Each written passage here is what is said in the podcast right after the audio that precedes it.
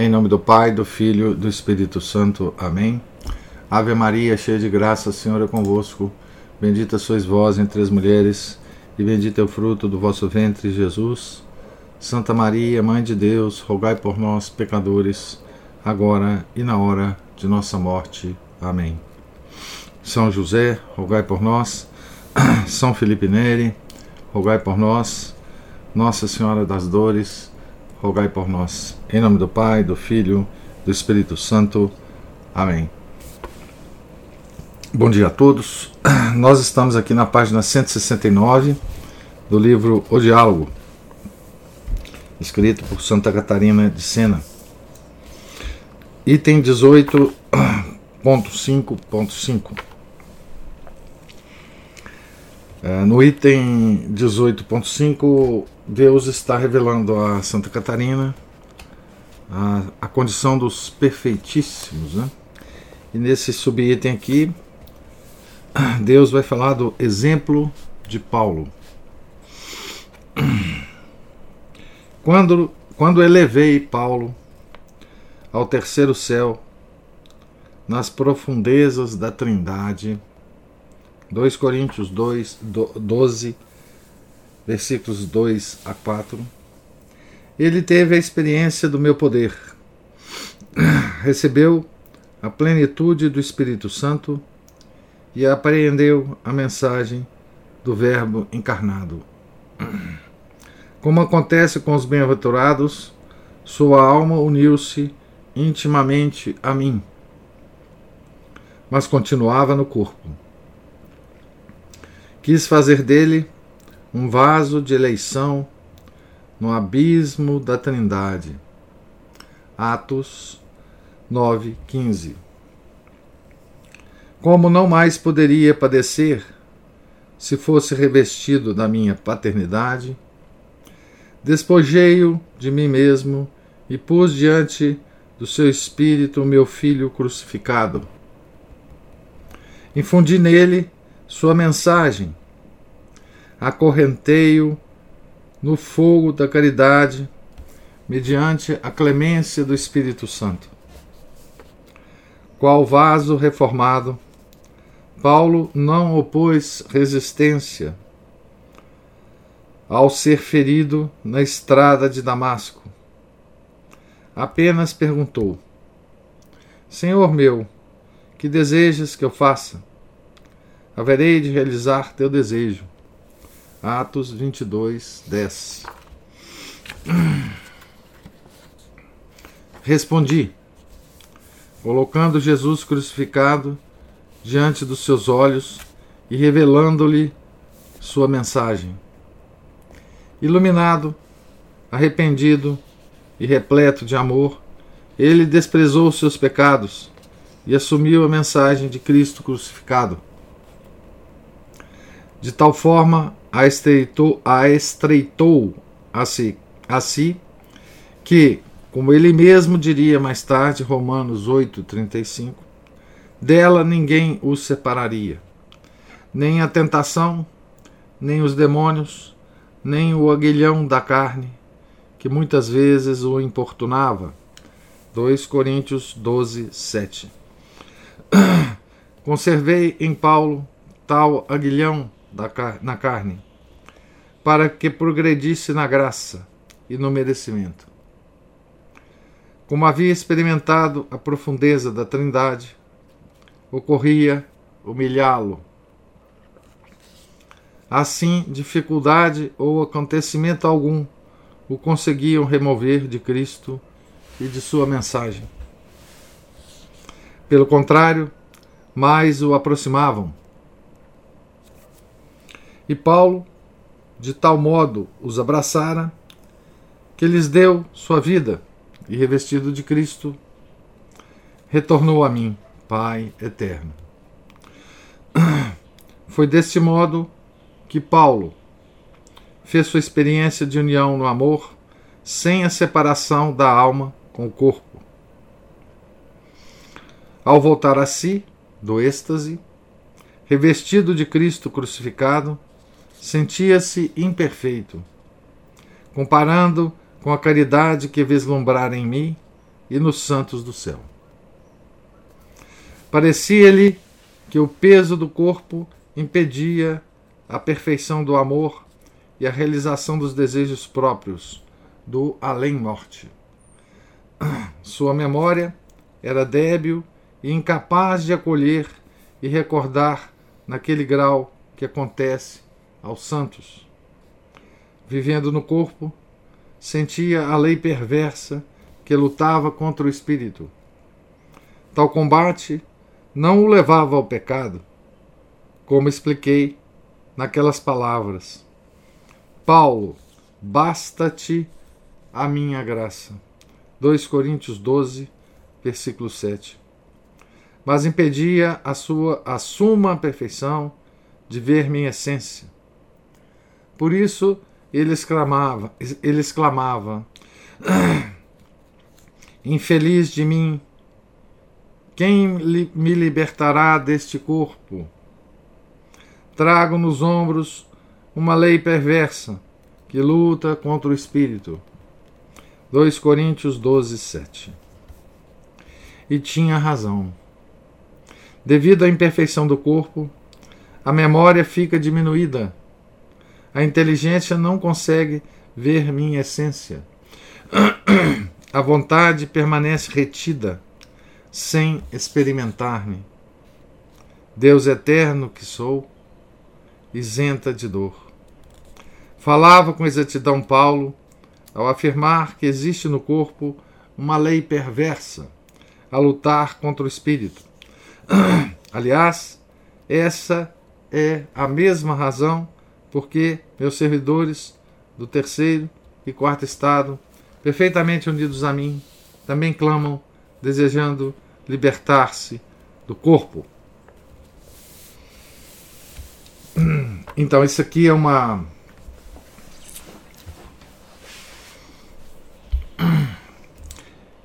É uma visão de Paulo do outro lado, né? É uma visão do grande São Paulo, o apóstolo, como chamava Santo Tomás de Aquino, né?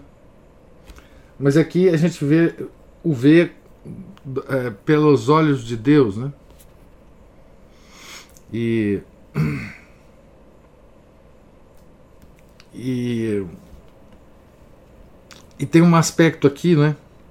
que acontece com, com outros santos, né? que é o sofrimento por estar ainda no corpo. Talvez esse seja o, o sofrimento maior, né? Do, daqueles que, que experimentam o êxtase, né? experimentam a união com Deus.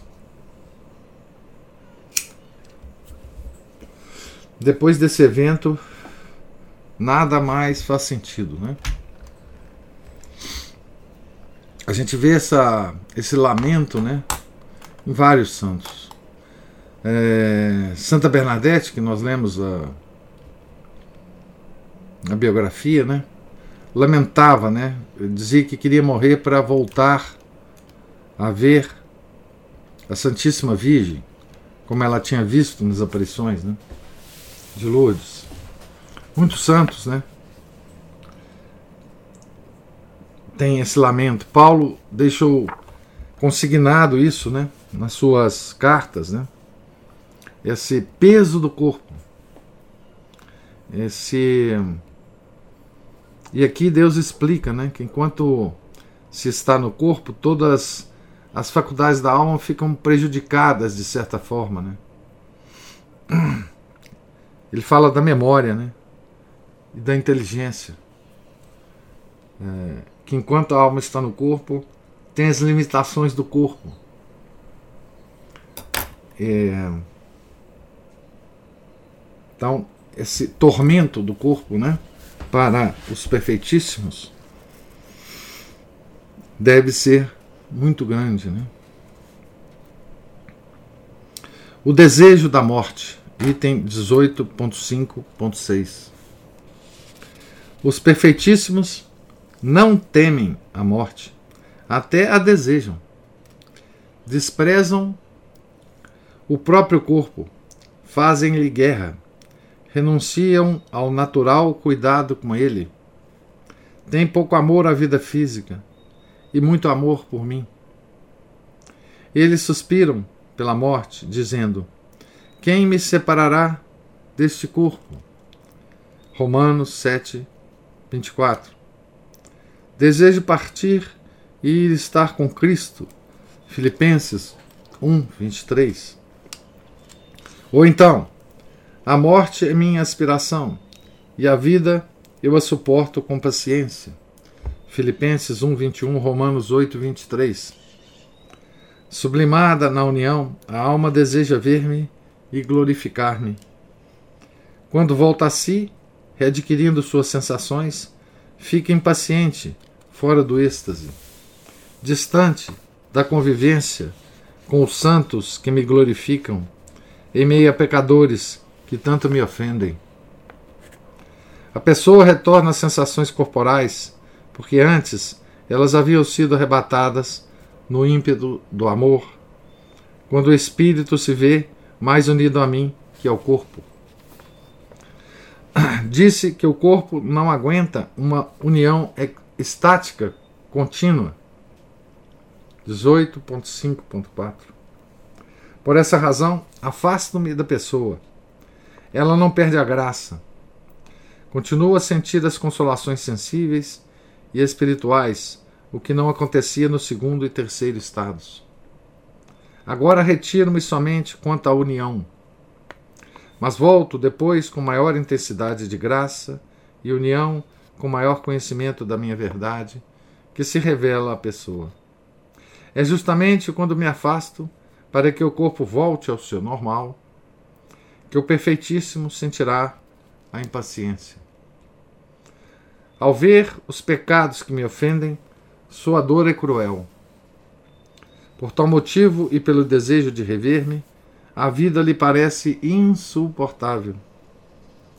Mas, como sua vontade se identificou com a minha, conforma-se ao que desejo embora suspirando por mim, permanece no corpo, ao mesmo tempo alegre e sofredor, porque tal é a minha vontade.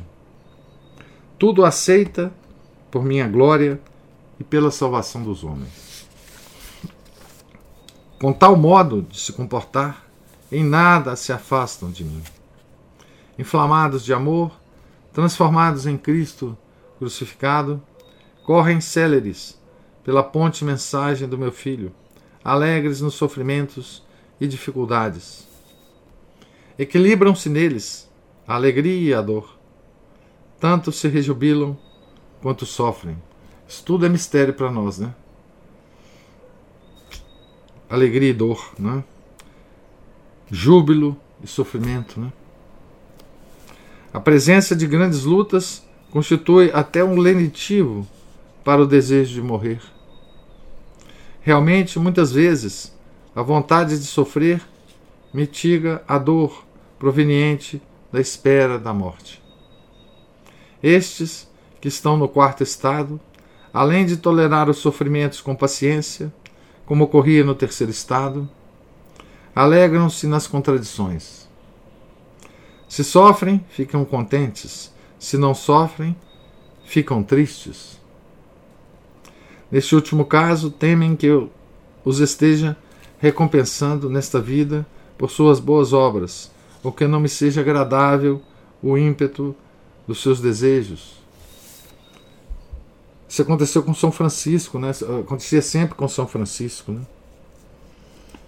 Quando ele terminava o dia sem sofrimento algum, ele se entristecia, né?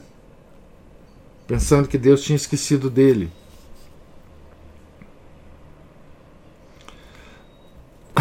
rejubilam-se quando permito grandes dificuldades, pois acreditam-se participantes dos sofrimentos de Cristo. Caso lhes fosse permitido praticar as virtudes na tranquilidade, não o aceitariam. Acham melhor alegrar-se na cruz com Cristo. Gálatas 6, 14. Adquirir as virtudes na luta, do que alcançar o céu por outras formas. Por que razão? porque se afogaram no sangue e nele acharam o amor. Essa chama que procede de mim e que arrebata coração e espírito nos sacrifícios, no sacrifício dos desejos, no sacrifício da vontade. Né? Eleva-se a inteligência na contemplação da, da minha divindade, a vontade a segue, alimenta-se de mim, une-se a mim. Então a inteligência vai na frente e a vontade segue, né? É o conhecimento infuso que concedo àqueles que realmente me amam e servem. São todos a. O que Deus está explicando aqui é, é, um mistério incrível, né? Mas é, o que ele está nos revelando aqui, é, revelando a Santa Catarina, é o que a gente pode dizer de operações da Santíssima Trindade, né?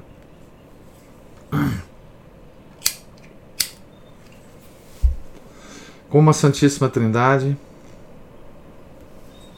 opera nos perfeitos. Né?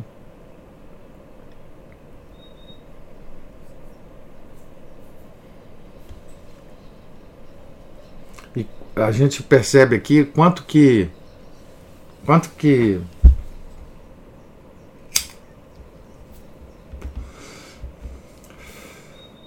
esse mistério da Trindade, né? Quanto que por trás dele é, se esconde toda a plenitude de operações que Deus é, possibilita na nossa alma, né?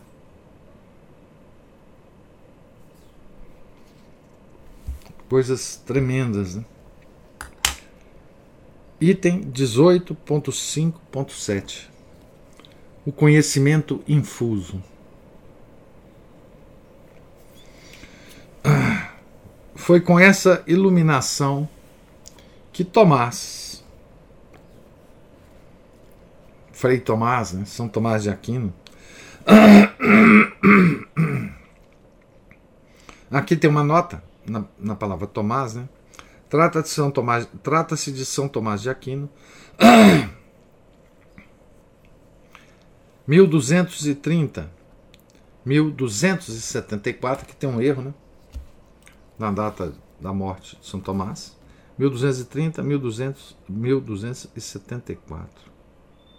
É, 30, também está errada essa data. É, ele morreu com 49.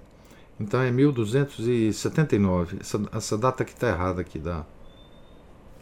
Então, não importa. Trata-se de São Tomás de Aquino, grande teólogo dominicano.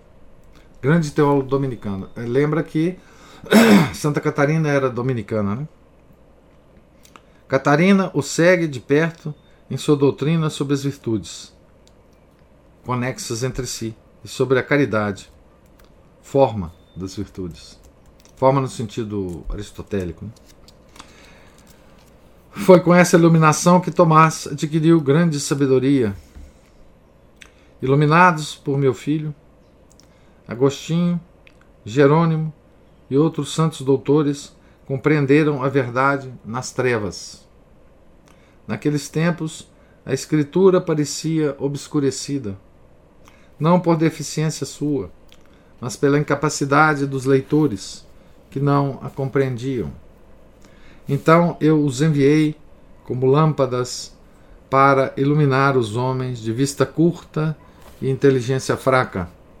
Jerônimo e Agostinho. Hein?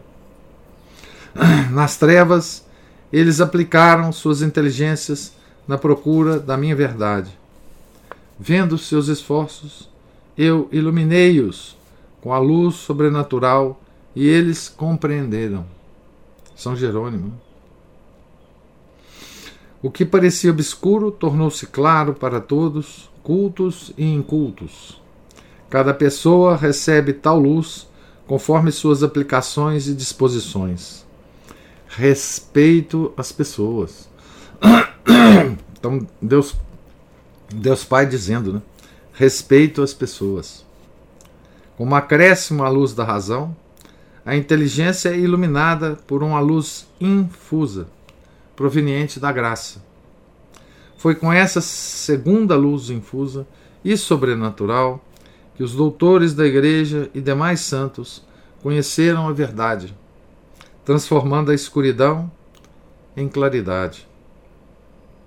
Como a inteligência é anterior à Escritura, aqui tem uma nota dizendo a inteligência divina e a dos agiógrafos.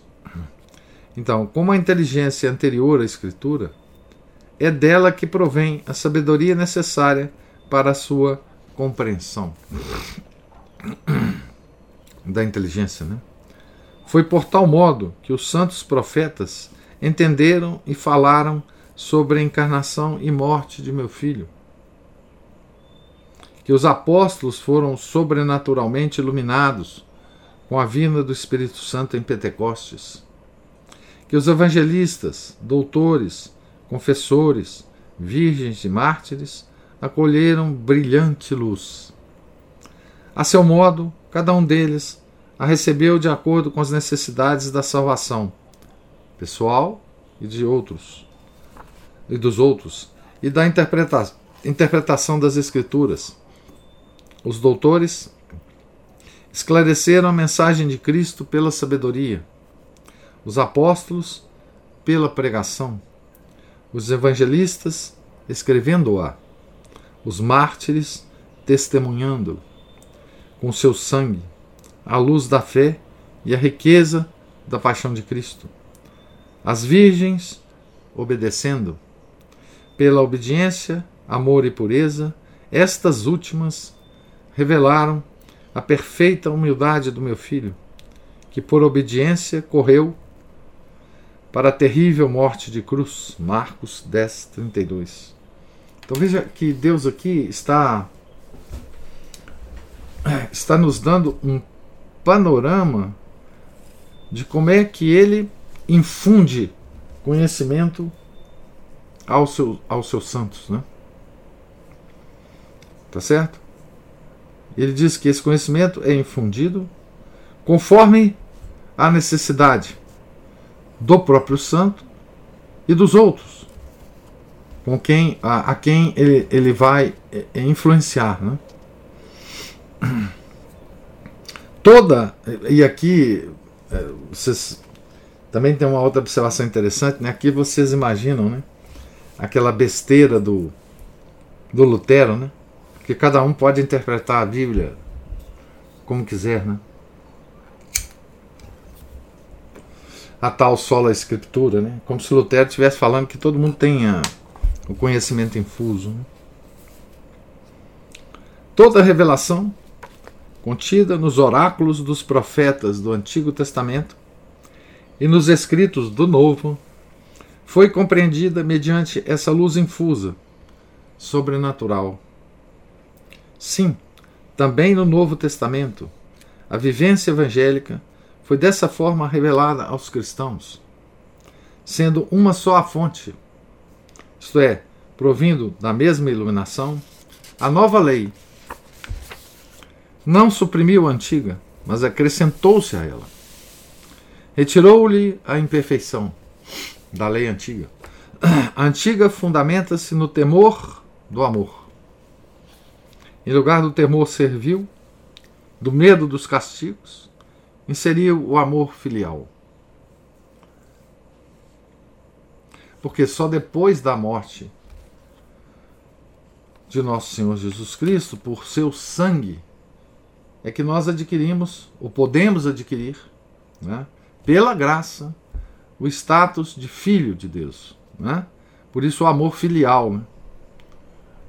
No Antigo Testamento, não havia essa possibilidade. Né? O... Porque o sangue é... do cordeiro ainda não tinha sido derramado. Né?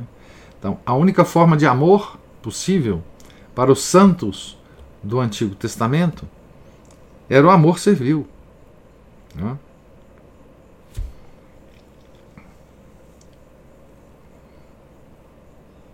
Em lugar do temor servil, do medo dos castigos, inseriu o amor filial. Então, o Novo Testamento, né?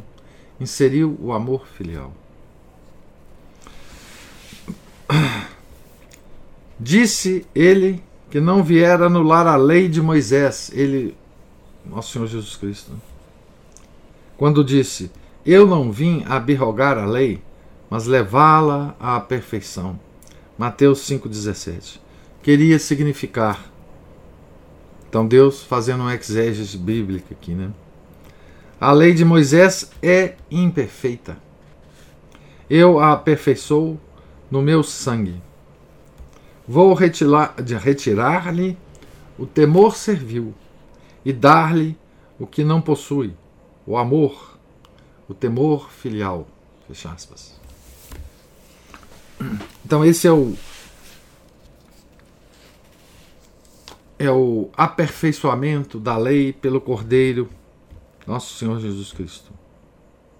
Quem manifesta manifesta isso?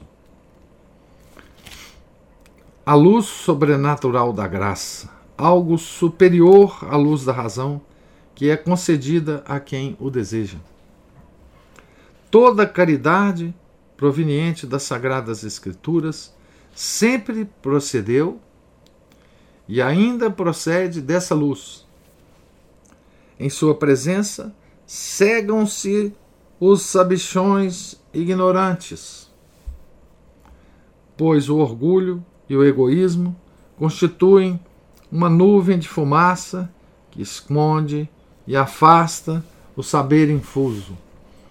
Sabichões ignorantes. Que ótima essa expressão, né?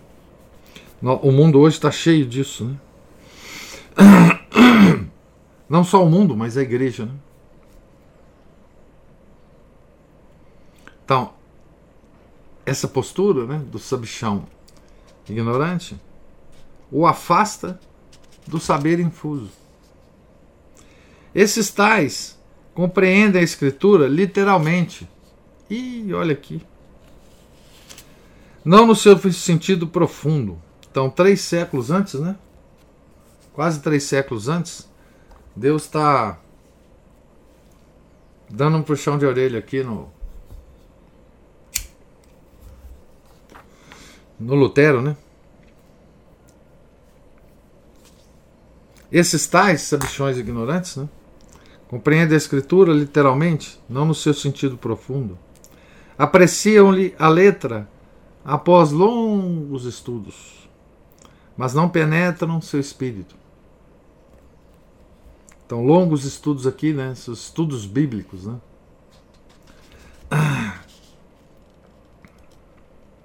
O motivo é este. Eles desprezam a luz com que a Bíblia foi escrita e explicada.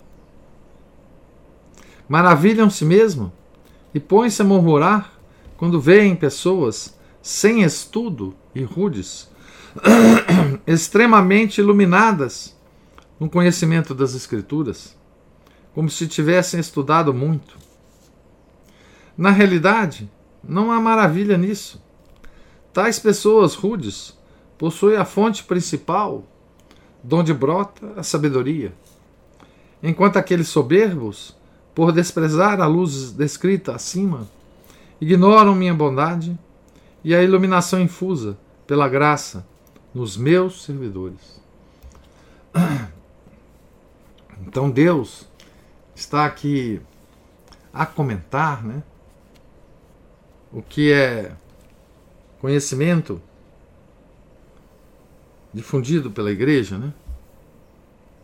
Que a igreja é fundamentada nas escrituras e na tradição, né? na tradição. Quem se volta para as escrituras e não considera a tradição né, só comete erros. Porque é exatamente na tradição, nos padres da igreja, em seus doutores, é que se encontra a chave a chave das Escrituras. Né? Então, nesse sentido, né? Nesse sentido, a tradição ele é mais importante do que as Escrituras. Né? Porque na tradição há luzes que não há nas Escrituras, né? provenientes do conhecimento infuso.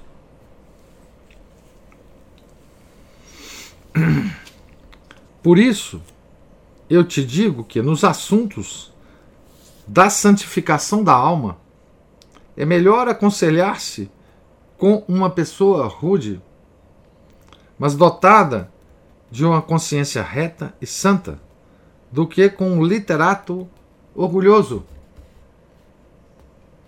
Olha o que, que Deus está afirmando aqui. Né? Cada um dá o que possui.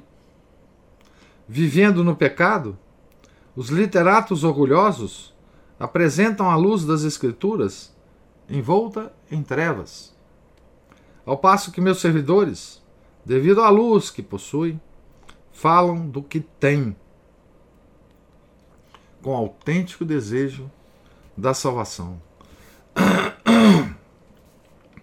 Falei-te a respeito de tudo isso, minha filha querida, para mostrar-te como é a perfeição do estado de união, esse quarto estado. Né? Nele, a inteligência é sublimada pelo fogo do amor, iluminada sobrenaturalmente. Como a vontade segue a inteligência, a pessoa me ama. Então, a inteligência apreende através dessa luz, é? através da, do conhecimento infuso, né? É, o significado dos, das escrituras, né? E aqui ele fala uma coisa muito interessante, né? Como a vontade segue a inteligência, a pessoa me ama. No quarto estado, né? Esse é o grande problema nosso, né? do pecado original. Desregulou essa dependência entre a inteligência e a vontade. Né? Quanto maior o conhecimento, maior o amor, e vice-versa. Então aqui tem uma, uma relação é, é, de interferência entre inteligência e vontade, né? e vice-versa. Né? Quanto maior o conhecimento, maior o amor, e vice-versa. Então, vontade e inteligência. Né? Uma coisa alimenta a outra. Com tal luz, a alma chega à visão eterna, quando me conhecerá e gozará em mim. Isso acontece, como expliquei, ao tratar da felicidade dos santos, quando a alma separar-se do corpo. Este é um estado de vida extraordinário. Embora sujeito à morte, o homem já vive entre os bem-aventurados. Frequentemente entra em êxtase, sem saber se está no corpo ou fora dele, como a expressão é de São Paulo, 2 Coríntios 12, 2. Né? A alma eh, experimenta a certeza do céu, seja devido à união que mantém comigo, seja pela morte da vontade própria. Aliás, foi essa morte da vontade que possibilitou a união. Livre desse, de, desse inferno, entre aspas aqui, que é a vontade própria, certeza de condenação para quem vive segundo a sensualidade, o homem saboreia a vida eterna. Item 18.6 Sumário e exortação. Então aqui ele vai ele vai fazer um resumo, né? Desta maneira, teu espírito compreendeu e o ouvido interior escutou de mim, verdade eterna, como deves agir para utilidade tua e do próximo relativamente à verdadeira mensagem. Inicialmente afirmei, item 2.2, que é pelo autoconhecimento. Não um conhecimento somente de ti mesma, mas também da minha presença em, em ti. Mediante esse duplo conhecimento, ficas humilde, desprezas a ti mesma, descobres o fogo do amor por mim e pelos homens, começas a trabalhar pelos outros, ensinando e dando bons exemplos. Em seguida, eu te falei da ponte, item 10.2, como ela é, item 2.1. Discorri sobre os três degraus das faculdades da alma, 16.1. E expliquei como é impossível conseguir a vida da graça sem percorrer os três degraus, unificando, item 16.3, em mim, as faculdades. Também falei, item 18, sobre os três estados da alma, simbolizando-os no corpo do meu filho. Disse que ele fez do seu corpo uma escada, com os pés cravados, o costado aberto, a boca, onde está a quietude e a paz. Falei sobre as imperfeições do amor servil, item 18.1.1. E interesseiro, item 18.1.2. Sobre a perfeição do terceiro estado, item 18.4.2 e seguintes, próprio daqueles que atingem a boca de Cristo, após ter percorrido com desejo santo a ponte mensagem de Cristo crucificado. galgaram os três degraus gerais, unificando as três faculdades da alma, e por conseguinte, todas as suas atividades em mim, como foi explicado, item 16.1. Também discorri sobre os três degraus particulares, ou atuais, percorridos na, na passagem do estado imperfeito, item 18.1.2, ao perfeito, item 18.1.3 e seguintes. Viste que os perfeitos correm no bem. Sentiste a perfeição da alma adornada de virtudes. Os enganos, 18.3.2, pelos quais passa antes de aperfeiçoar-se, caso não pratique o autoconhecimento no momento oportuno. Também falei dos infelizes, que se afogam no rio do pecado. Item 14. Fora da ponte mensagem do meu filho, construída por mim para salvar-vos. Como loucos, eles preferem envolver-se nas misérias e sujeiras do mundo. Expliquei tudo isso para aumentar a chama do seu desejo, do teu, do teu desejo santo, tua compaixão e dor por causa da condenação eterna dos homens. Desejo que a caridade te obrigue a abraçar-te comigo em lágrimas e suor. Naquelas lágrimas que brotam da oração humilde e contínua e que me são oferecidas com ardentíssimo desejo. Quero que, além de ti, muitas outras pessoas, como servidores meus, ao ouvir tais coisas, sejam levados a orar, obrigando-me a usar de misericórdia para com o mundo e para com a hierarquia da Santa Igreja, pela qual tanto suplicas. Aqui o, o Deus usa o termo obrigá-lo a fazer alguma coisa. Né? E isso dá uma, uma outra dimensão, né? uma dimensão elevada da nossa oração. Né? Tá certo?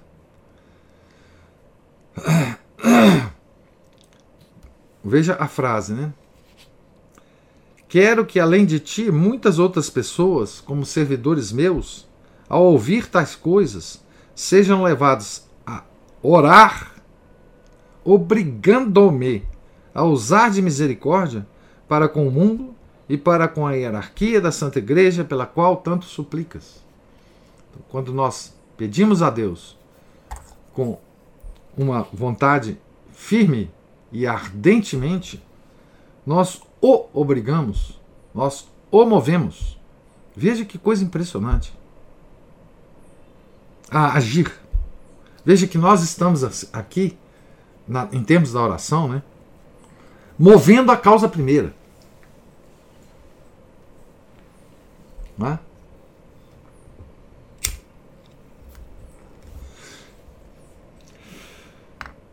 A nossa oração move a causa primeira, que move então as causas segundas, segundo a, a, as possibilidades. Né? Então, quando nós rezamos para os outros, quando nós pedimos a Deus pelos outros, pela Santa Igreja, né? nós estamos movendo a causa primeira. Isso é uma coisa extraordinária. Né?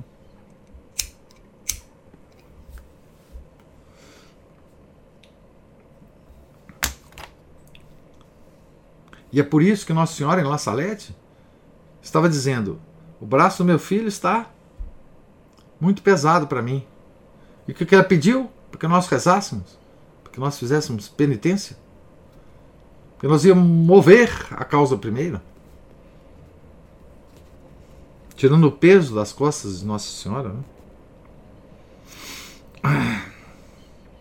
Como deves recordar, afirmei, item 2.11, que escutaria vossos pedidos, confortar-vos-ia nas lutas, faria frutificar vossos desejos, enviando pastores bons e santos para a reforma da Santa Igreja. Disse, item 4.4, que não é pela guerra, pela espada e pela crueldade que isso acontecerá, mas com a paz, a tranquilidade as lágrimas e os suores dos meus servidores. Eis a razão por que vos coloquei a trabalhar por vós mesmos, pelos demais cristãos e pela hierarquia da igreja. Quanto a vós mesmos, deveis pacificar as virtudes. Quanto aos outros e à hierarquia, dareis bons exemplos.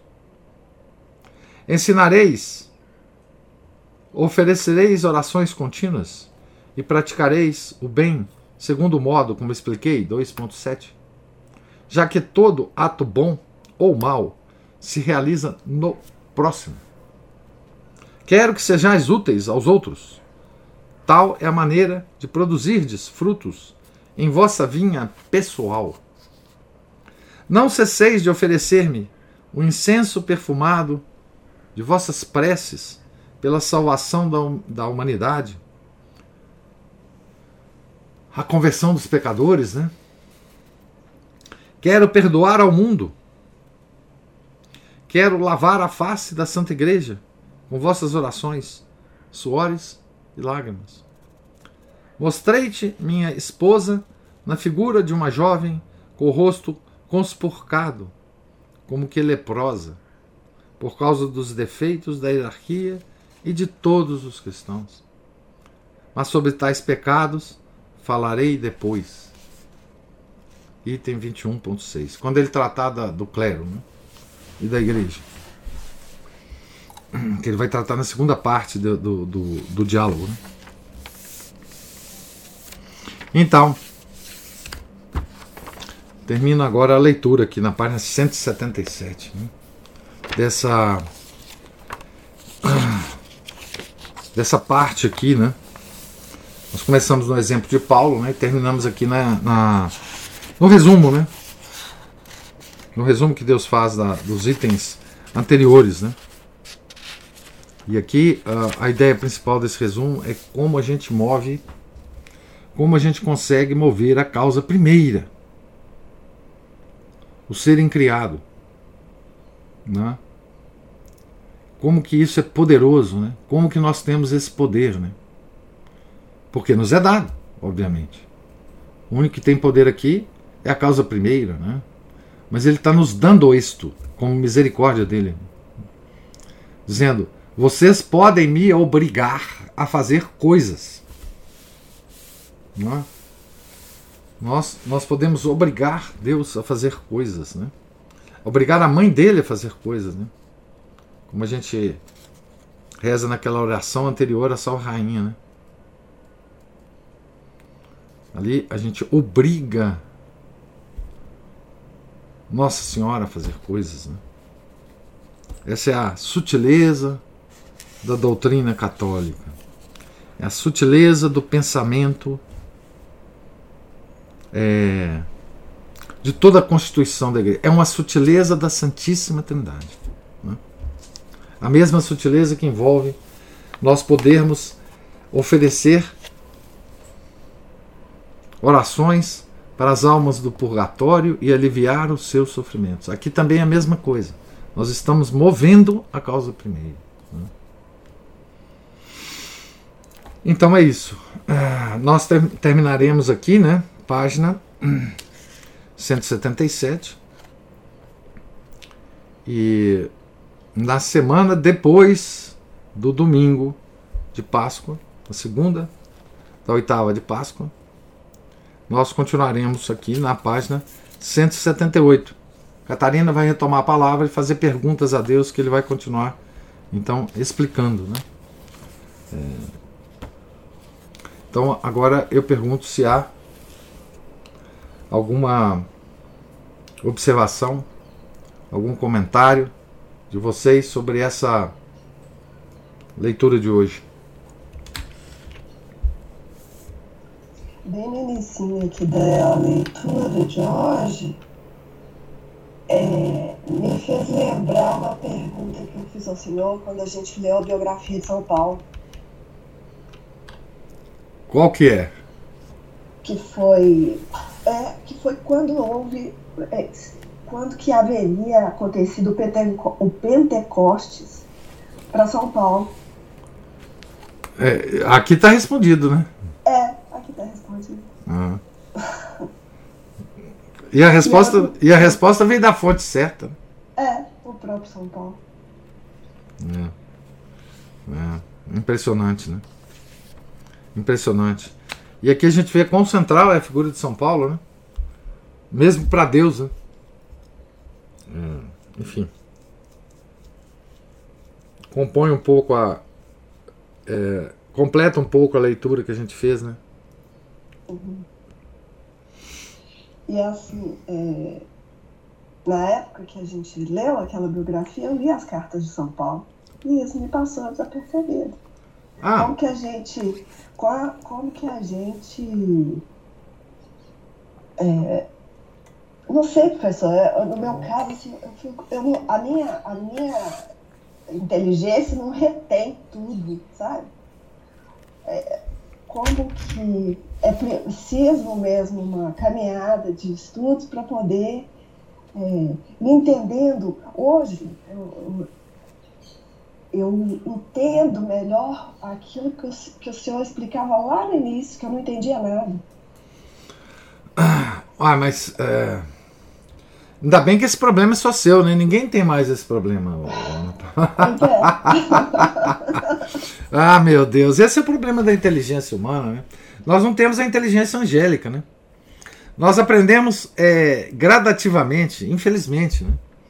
Nós, é, os passos da nossa inteligência são muito curtos, né? E por isso que, que Deus dá a algumas almas escolhidas a ciência infusa, o conhecimento infuso, né? Enfim, é, a, é, essa coisa de conectar coisas que você ouviu anteriormente é um exercício natural da inteligência. É, ela, ela, é, ela, ela progride assim, conectando uh, coisas anteriores com as coisas que você está ouvindo agora, fazendo é, reavaliações de leituras anteriores à luz da leitura que está fazendo agora. Por isso que é difícil, né? Por isso que ninguém tem paciência hoje mais de fazer isso. Porque a natureza do conhecimento para o homem, vivendo aqui e agora, é essa. Não é? Por isso que a gente já falou isso aqui, né? É, ler, meditar, retornar à leitura e não sei o que, isso é difícil demais. Não tem prazer nenhum nisso é o, o, a atividade intelectual é terrível, Porque o nosso intelecto humano, ele funciona assim. A nossa memória não retém as coisas. Nós temos que sempre reavivar a memória. E, e assim, no curso de, um, de uma sequência de leituras, muita coisa de uma leitura anterior vai ser esclarecida por uma leitura posterior. Né? Aquela frase do Jorge Luiz Borges. Né? Para você entender um livro, você tem que ter lido vários livros. Isso é uma coisa que tem que ser recorrente. Né? Você lê vários livros, aquele outro livro primeiro você entende, mas o segundo você já não entende muito bem, você tem que ler mais outros vários livros. Infelizmente, essa é a operação da inteligência humana. Não tem outro jeito de operar na inteligência se não for assim. E que bom que, que tenha acontecido com você, que você tenha entendido coisas anteriores. Né? Ah, aí a Camila, olha. Camila está te perguntando aí, Ana Paula. Ó. Responde aí para mim. Pentecostes São Paulo foi na queda? Quem não leu São Paulo não sabe. Tá aqui na segunda carta aos Coríntios, no capítulo. Ele, Deus colocou aqui, capítulo 12. Aliás, Deus. Né, capítulo 12, versículos de 2 a 4. É. Ele não fala assim, o momento, mas ele, ele conta do Pentecostes. Isso. Do, aqui. do processo. É, é porque uh, São Paulo assim. não estava no, no, no Pentecostes, né? Estava lá os 11 apóstolos que era 11 nessa, nesse momento, né? E a Virgem Santíssima. A Virgem Santíssima não precisava do Pentecostes, né? Porque a Virgem Santíssima era esposa do Espírito Santo. Então ela já não precisava, mas ela estava lá acompanhando os apóstolos.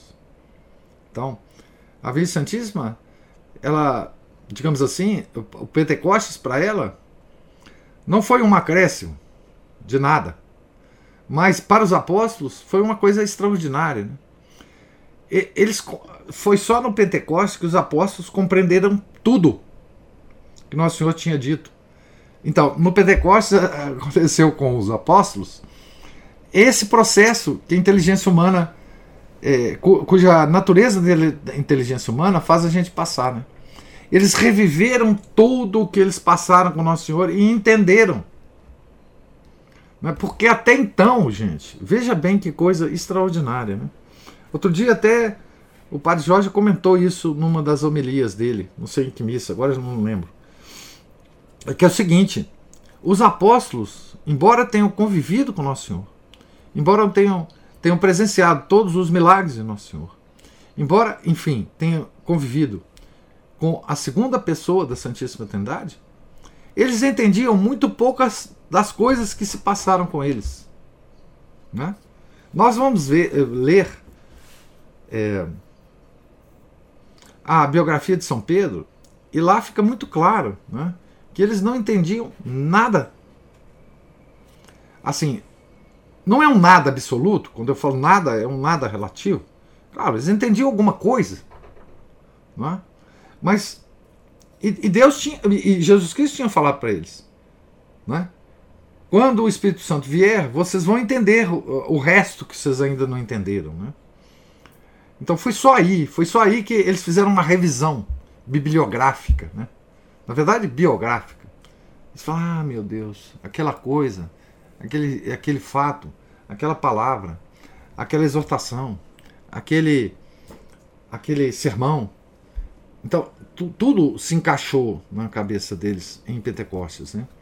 E não seria possível fazer o que eles fizeram sem esse entendimento. Né? Veja, Pentecostes foi uma, digamos assim, uma, uma, um acontecimento sensível né, do, do conhecimento é, infuso que foi, foi então uh, que aconteceu ali, né, naquele momento, né. É, então, eh, isso aconteceu com. Eh, São Paulo não estava lá. Nessa época, São Paulo estava perseguindo. É, e esse conhecimento todo passou para São Paulo naquela, naquele momento. Né? É, e, e Paulo me persegue, tem, tenho que ler esse livro. é, Camila, é, a, a experiência de São Paulo, é, o Pentecostes, digamos, de São Paulo, né? É, ele tem características, né? É, veja, veja que coisa impressionante, né? O Pentecostes de São Paulo tem características é, próprias para São Paulo, né?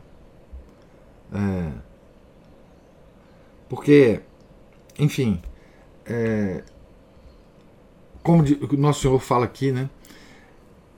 Eu infundo conhecimento na, no meu servidor conforme ele precise e conforme a obra que ele tem que realizar, né? Você veja, são, Deus elevou São Paulo ao terceiro céu. Ele não fez isso com os apóstolos. Pelo menos não há registro disso. Não é? Mas com São Paulo precisava, por causa da obra de São Paulo. É uma coisa específica da pessoa. E do, do que, que, ele, que, Deus quer que ele, que ele, que ele faça. É? Então, é, é, enfim, aqui é, é, o Deus revela as operações dele. Né? Deus está revelando a intimidade da Santíssima Trindade para a gente, para Santa Catarina, né? obviamente. É, ele está dando detalhes ah, da sua operação. Não é? Para todo mundo, não é só para os grandes santos. Né? Ele está dando detalhes da operação dele para os. Lembra? Os cristãos que vivem na caridade comum. Ele fala sobre isso.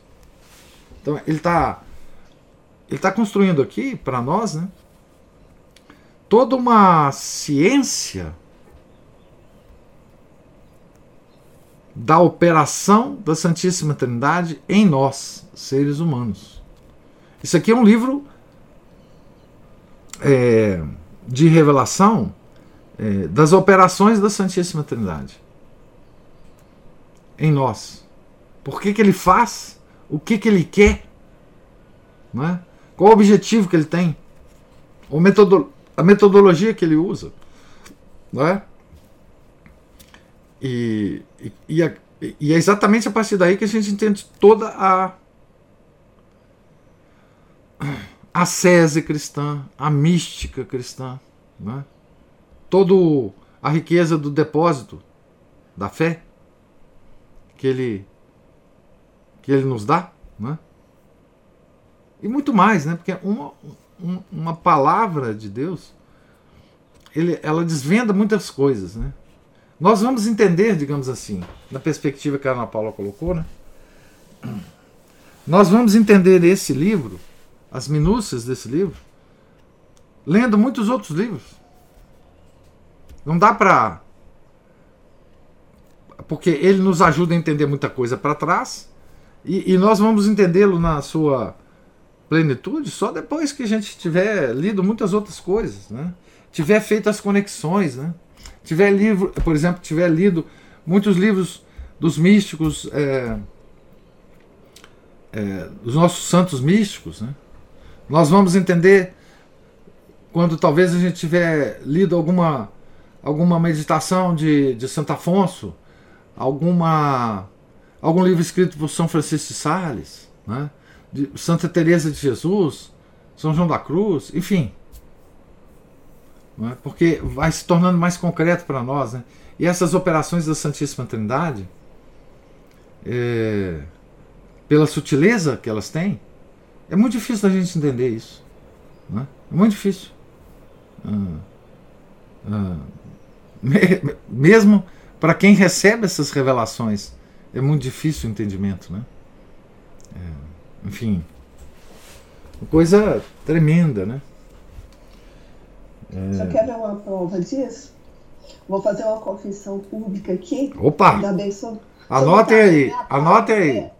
É, é, no, Senão, se eu, eu, se eu ver que vou ficar com a, com a cara da cor da camisa do senhor.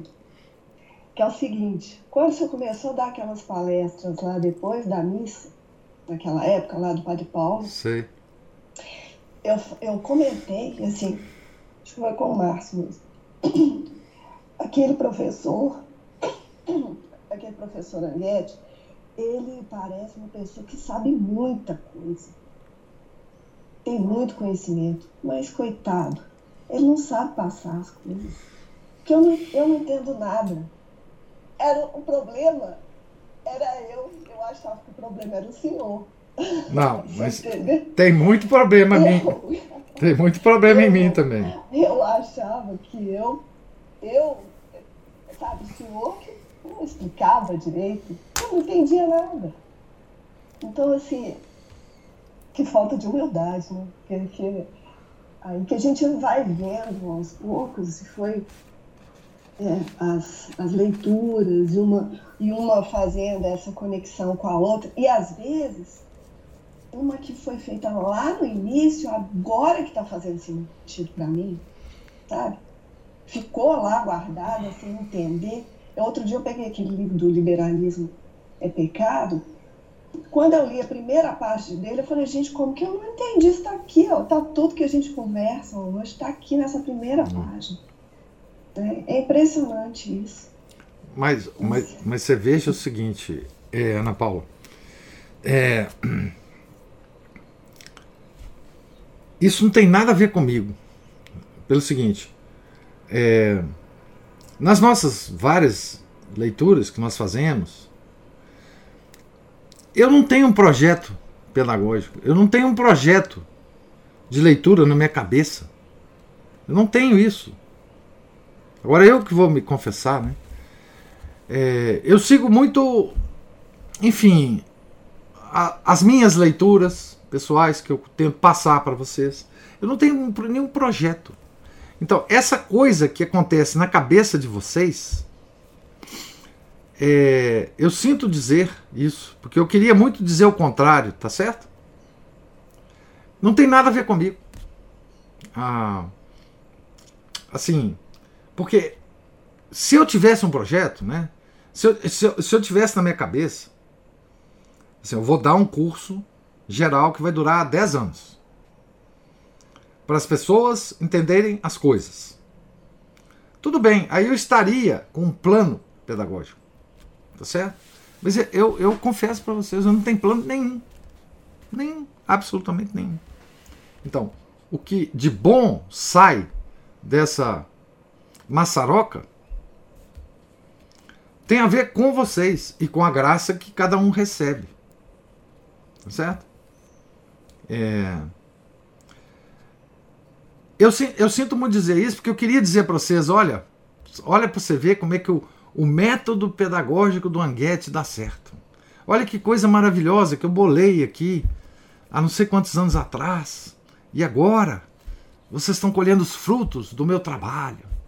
Mas, infelizmente, é, não é isso. Né? Então, assim, cada um de vocês é, tá percebendo as coisas é, por por causa de vocês, porque, porque por causa da, da, da, enfim, por causa das capacidades que, você, que vocês têm, por causa da graça que vocês receberam, enfim. Eu tenho a a consciência perfeita disso, quer dizer, é, essa confusão, essa quantidade de leitura que eu proponho, essa coisa toda, não tem nenhuma, nenhum método. Mas isso é um dom do Senhor, o Senhor pôs uhum. isso a serviço. E, uhum. e, o, e o Espírito Santo também. Isso, é, é, também é, essa graça. Não, isso eu procuro fazer, isso eu procuro fazer e procuro. É, quer dizer, mas eu, eu em si, eu não, eu não tenho nenhum plano. Realmente, assim. É, eu, eu fico... acho que essa falta de plano está dando certo. Pois é, né? Enfim, alguma coisa está saindo. Porque assim, é, eu sempre falo, né? As, a, é, tem, tem amigos nossos, né? Que são mais organizados, mais, é, digamos assim, com a cabeça mais é, planificada, que precisa de certa disciplina para estudos, etc é, isso é um choque mesmo para eles, né? Assim, é, o, o, que eu faço. Mas eu não consigo fazer outra coisa, né? Eu não, não, não tenho essa capacidade é, de planejamento e nada. Mas enfim, é, que bom que, que, que tem dado algum resultado, né? É, mas uma coisa que me chamou a atenção, que você falou, né? Que você é, tinha a, a, percepção de que não estava entendendo nada, que talvez fosse o professor, etc. Muita gente tem a mesma sensação é, com o Sidney, né? Embora o Sidney não, não tenha nem comparação comigo, ele, enfim. Mas é, ele, muita gente chega a mim e fala, né? Puxa, eu não consigo entender direito o que o Sidney fala, eu, eu tenho dificuldade, etc., de ler os textos do Sidney, etc., etc. É, mas essa é a mesma relação, né? Embora o Sidney tenha cursos organizados, tem uma coisa muito diferente da minha, né? É um, um cara excepcionalmente competente, de conhecimento profundo, o contrário de mim. Mas é, essa mesma essa mesma sensação, né? Quer dizer, é, essas essas pessoas, essas obras, essas palestras que a gente tem dificuldade de entender são as que mais a gente deve procurar entender. Porque as coisas que resistem ao nosso intelecto são talvez as mais profícuas para a gente mergulhar. Tem um, um, o livro do Mortimer Adler, né? Eu acho que é nesse livro que ele fala como ler livros. Ele fala assim que as obras que são mais difíceis para nós são as mais é, são as que mais foram escritas para nós. Quando você lê um livro e tudo está muito fácil, é, ele, ele não te acrescenta nada. Né? Ele, então ele diz, ele diz no, no livro, né? Quando um livro resiste a você, ao seu entendimento, procura fazer o esforço para penetrar na, no livro, no conhecimento que o autor está tentando te passar, porque talvez aí esteja uma, uma coisa que você que você vai que você vai se se enriquecer com isso, né? É, livro fácil, palestra fácil, é, sermões fáceis, é, homilias fáceis, elas acabam não te acrescentando nada. Né? Aquela, aquela, aquela palestra, aquele livro que te, que te desafia, né? é, que, é que vai te acrescentar alguma coisa lá na frente. Né? Camila fala, ou felizmente, aí eu já não, sabe, não sei onde que ela fala, as coisas vão se encaixando. É, é e é assim com todo mundo. Né? Esses encaixes Agora veja, esses encaixes só acontecem com as pessoas que fazem o esforço. Porque sem o esforço as coisas não se encaixam. Sem o esforço de relembrar, sem o esforço de fazer conexões, as coisas nunca vão se encaixar. Né? Nunca vão se encaixar. Então, mas, de qualquer forma, uh, muito obrigado pela sua confissão, Ana Paula. Eu, eu tinha outro dia falado justamente do Sidney aqui, né? Que eu acho que os cursos dele são dificílimos. A diferença é que agora eu não ponho mais a culpa no professor, né? a deficiência é minha. Mas não é só você que fala do Sidney, não, viu? Tem gente que me confessa, fala assim, professor, eu sei que o senhor me indica muitas, muitos vídeos do Sidney, muitas é, leituras a, a, a, respeito do que ele escreve, mas professor, o Sidney é difícil demais, eu não entendo nada. Muita gente me fala isso. Me fala isso do Chesterton também, né? É, enfim, é um autor difícil, eu não entendo nada. Por que, que você não faz uma leitura comentada dos livros dele, etc, etc, etc, né? É, mas é assim, né? Tem, tem autores que nos desafiam, que nos desafiam. Tá ali, tá, tá te, te, te desafiando, desafia o seu intelecto, né? É, e a gente tem que. É duro, isso é duríssimo. Eu não estou falando que isso é fácil, não. Mas a gente tem que aceitar esse desafio, pelo menos em relação a alguns autores, porque senão. Né, é, autores, é, enfim, esses, esses doutores né, da igreja, esses místicos sensacionais, né, são Francisco Sales. Porque tem autor que nos engana, tá? Tem autor que nos engana. Não por culpa do autor, mas tem autor que a gente pensa que é muito facinho ler. Mas não é. Não são. Por exemplo, um dos autores que nos engana, terrivelmente, é São Fran Santa Afonso Maria de Ligório. nos seus escritos mais devocionais, né? É, não na teologia moral, por exemplo, enfim. Mas esses autores, a gente pensa que ele está falando coisas simples. Mas se a gente for meditar direitinho, ele está falando em linguagem simples, uma coisa extremamente difícil de entender. A experiência, por exemplo, das meditações de Santo Afonso, é muito interessante. Porque a gente lê a primeira vez aquele texto, é um texto pequeno, a gente fala, ah, tranquilo, que coisa, você entende tudo. Mas não entendeu. São Francisco de Sales é outro. Lê lá a Filoteia. Filoteia é um livro maravilhoso de ler. Coisa linda, né? Coisa belíssima. Eleva a alma. Mas, mas. Lê de novo. Lê de novo. Ali tem coisas escondidas. Que você não entendeu bulhufas. Tá? Não entendeu bulhufas. A Filoteia é uma coisa linda de ler. Você lê aquilo que tal, mas é muito difícil. Porque esses santos têm uma unção, têm uma graça especial de Deus. Eles conseguem é, é, é, escrever de forma fácil, de forma fluida, de forma que prende a atenção do leitor.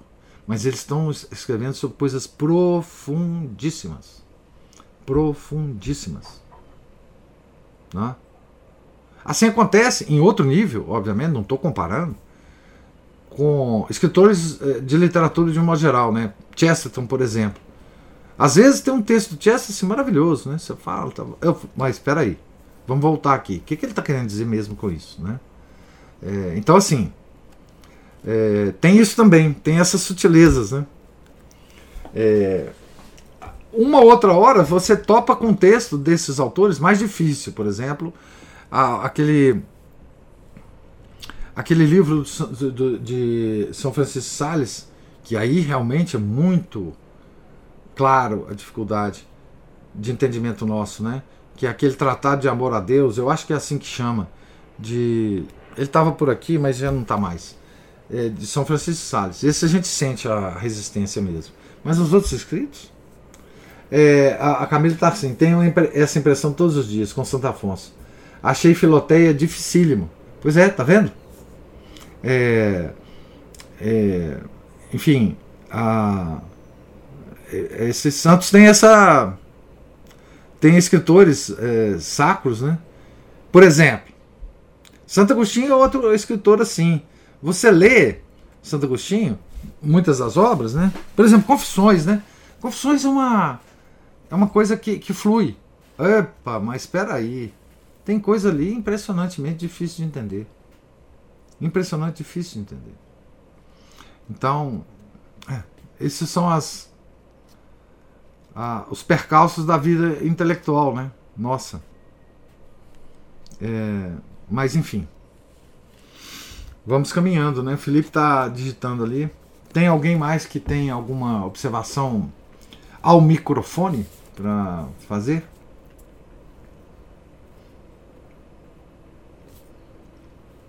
Então, o Felipe uh, uh, escreve aqui: um assunto que foi abordado em várias palestras na associação e eu não entendia nada. Foi sobre as aparições de Nossa Senhora. Agora acho que vou entender um pouco. É, o Felipe está falando que nós começamos agora uma leitura de um texto né, sobre as aparições. É, a gente vai entendendo isso aos poucos também, né, Felipe? Assim, as aparições de Nossa Senhora são.